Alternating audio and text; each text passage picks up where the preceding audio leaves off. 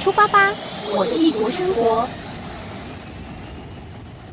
听众朋友们，在今天我的异国生活单元当中呢，要来跟我们分享他的异国生活的是 Sonia。Sonia，Hello，嗨，大家好。那么 Sonia，当初你去的国家是？我那时候是去德国，你那时候去德国，嗯、那现在要先请你告诉我们，当时你为什么会有这样子的机会到德国去？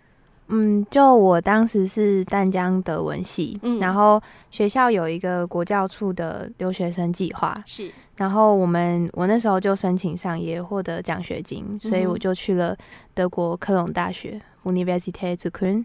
哦，德文好难哦，对我来说啦。你之前有做什么样子的一个准备吗？才可以有这样的机会，可以争取到这一笔奖学金？有英文的底子，其实你在学外语也也其实会相当容易啦。嗯哼，所以我后来也是两年的准备德文之后，然后考一个检定，然后参加学校的面试。是，所以后来就就是其实那时候可以去的就五位啦。哦，所以国教处当时给你们的一个 offer 就是只有五个学生。有这个机会可以争取到这笔奖学金，这样子，嗯，所以你非常的优秀了，就是可以 可以成为这五个名额当中的其中一位。嗯、OK，那当然能够呃得到这笔奖学金，应该是很开心的。好，就说至少因为你学这个语言，你可以有机会到德国去，让你可以实际去在当地生活，然后使用这个语言的一个机会之外，你还可以在科隆大学来上课。那本来预定。你在那边待的时间是多久？是从二零一九年到二零二零年，OK，待一年这样，就是一年的时间。嗯，当然，因为你已经学德文一段时间了，相信你可能对于德国的文化啊，什么都多少有一些涉猎哦。你在去之前，你对于德国这个国家的印象是什么？嗯，他们做事情就会比较一板一眼吧。嗯哼，然后很多事情你其实不太能有什么。灰色地带，嗯哼，然后最好是都事先有准备，就是申请文件那些都是，嗯哼。我讲的是说，你对于德国的印象可能是来自于什么？比如说电影啦，因为毕竟我们是在台湾啊，对不对？嗯、或者是说，哎，你其实有认识一些德国朋友啊，他们会给你某一些某一些印象。呃，你在去之前，你对于德国的印象都是来自于这些东西吗？大部分是来自于课本，然后哦，来自于课本，对，对啊，那些。些很艰深的文法哦、oh，OK，就是语言的部分这样子，对啊，语言占比较多，嗯哼，然后比较多文化那些风情，其实我是到当地的时候才感受到。其实你在去之前，你对于德国不能算是非常了解，对不对？嗯嗯哼，最多也可能只是从一些新闻当中。对啊，就跟大家的认知一样，可能这是啤酒节啊。哦，对对对，对啊，Okay 就那些很基础的认知。哦，就是一些旅游节目里面啊，然后、嗯、人家有去德国介绍什么样子的这个呃节庆，你大概知道而已。对，嗯哼，那你会心里有所期待吗？期待，嗯哼，哪方面的期待？就各种期待啊。嗯。一定有的啊，嗯，像什么？我是很希望到当地的时候，我语言可以进步更快啊。因为我去德国之前，没有说真的在一个地方待很长，是大部分只是去旅游。可是你没有办法去了解到当地的文化。嗯哼，这是你呃最希望去了德国之后所得到的收获，是吗？对，因为我本来那时候去之前，我的本科就是德文系，是，所以我当然希望回来之后，我的语言是突飞猛进的。去了德国之后，有给你什么样子的一个冲击吗？怎么跟想象不一样 之类的？我觉得台湾跟德国最大的差异就是。像食物上啊，气、嗯、哼候，然后人，交通那些是都有很大的不同。当时你从台湾飞德国，呃，大概飞了多久？你还记得吗？我那时候过去的时候，我是转机，我搭阿联酋的，嗯、哼然后从台湾飞到杜拜，大概六个小时吧。然后在杜拜转机四个小时，就逛各种免税店啊，然后买一堆化妆品啊。是、哦，嗯，不能让我爸知道。就是待机完之后，我再飞到那个。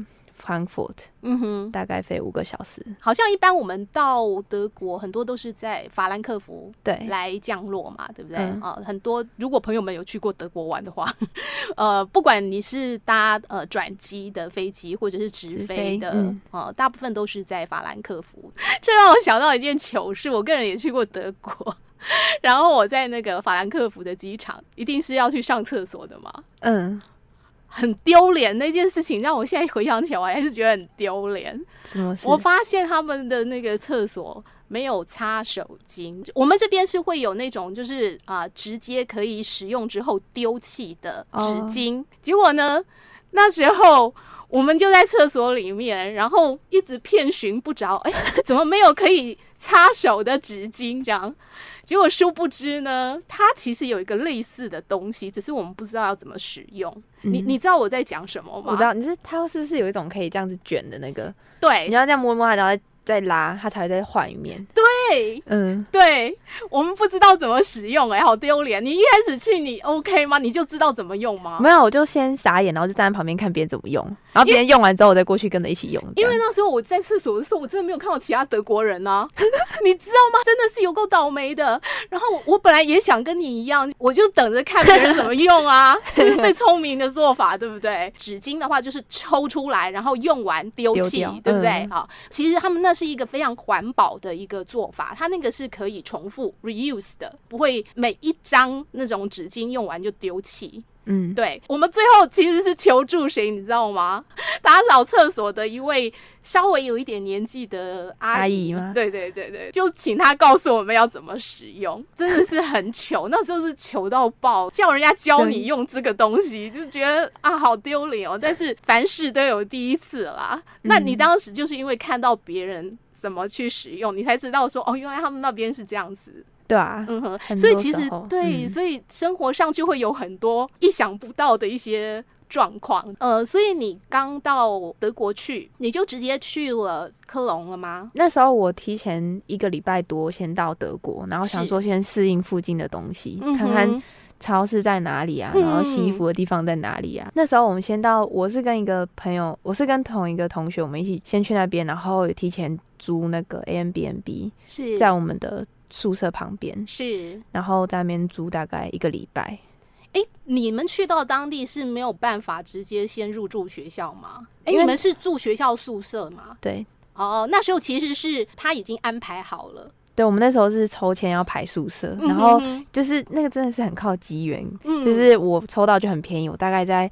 呃，一百九十多欧，所以一个月你们同学还可能抽到不同的宿舍，然后价格是不一样的。对，而且距离也会不一样。我刚好在学校旁边，就是走路过两个街口就到，可是他是要搭车，可能还要半个小时。天哪！然后一个月月租三百，是哦。对啊，他是住那种家庭式啊，我是住公寓的那种。哦，哦，公寓比较便宜一点，是吗？嗯没有，我觉得这是真的是看地段了。他的房间比我大一点，嗯、我的大概五平吧，是。然后是那种雅房，然后一层楼大概有二十四个学生，嗯、然后有两个卫浴，然后一个厨房，就大家都要共用啦，对，对不对？有一些公共设施是必须共用的。嗯，那在这种情况之下，其实。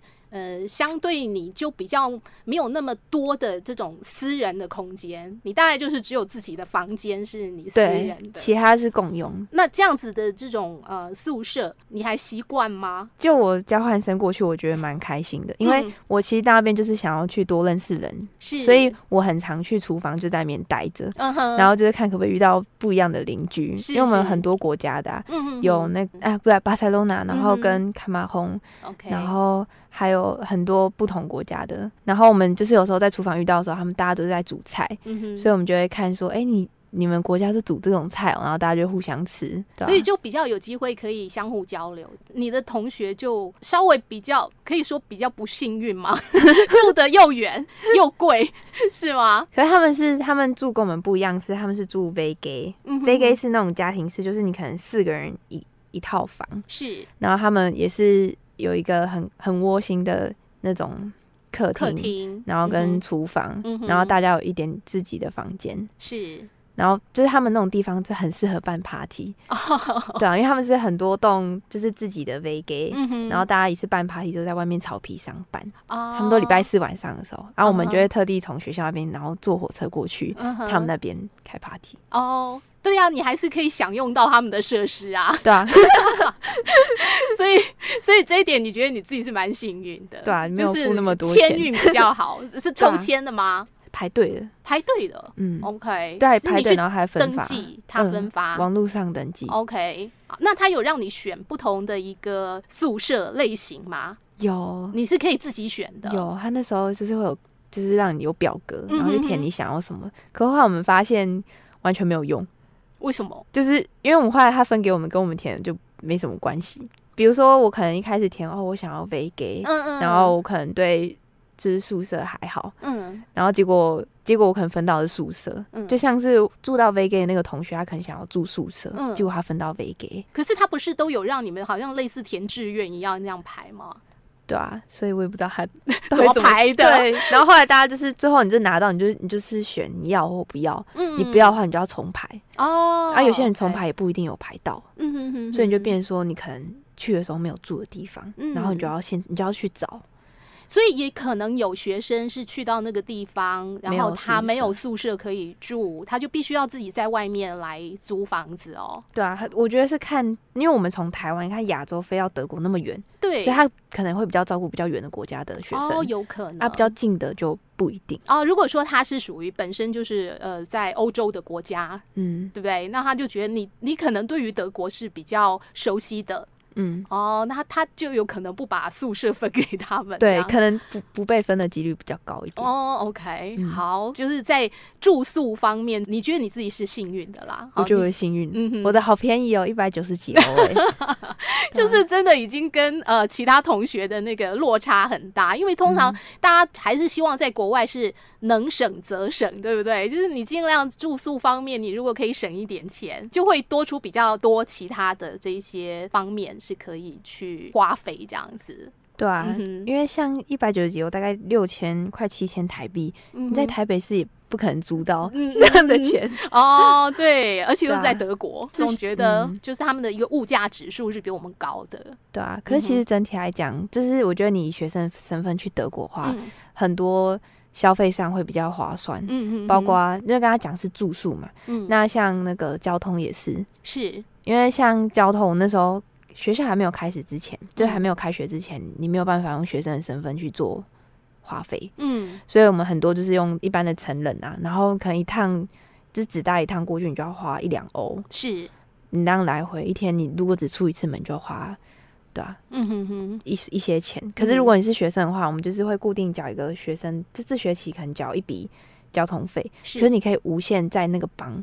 那个帮哦，就是你要搭，看你要搭捷运、公车、火车，什么都可以。是，就不要搭到那种高铁、一车的那种，你其他都可以拿那个学生证去搭。OK，而且他们不用去，你不用每一个都要去比，他就是你就直接进出，然后有时候会有那个。站台人员上车查就很临时哦，你要是被查到你没有学生证或什么的，是，然后你就自己这样上车，你会被罚至少五十欧。是哦、嗯、，OK，所以说你拥有学生的身份在德国是可以在交通方面省很多钱的。对啊，除了交通之外呢，其他的部分？伙食也有也会、哦、也会有差，因为我们可以去那个学生餐厅叫 Mensa，嗯哼，对，然后 Mensa 它就就是很像自助餐厅，然后他可能帮你，嗯、有时候会帮你配好套餐，可能这样子两三欧，是。对。然后你你在外面餐厅两三欧吃不到什么吧？Okay. 起跳都要九十欧。OK，好，所以说如果是在那边念书的话，就拥有学生身份，你是还蛮优惠的。对啊，OK。我们今天先聊到这个地方，那么在下一集的节目当中呢，再来跟 Sonia 继续聊聊她在德国的生活。OK，嗯。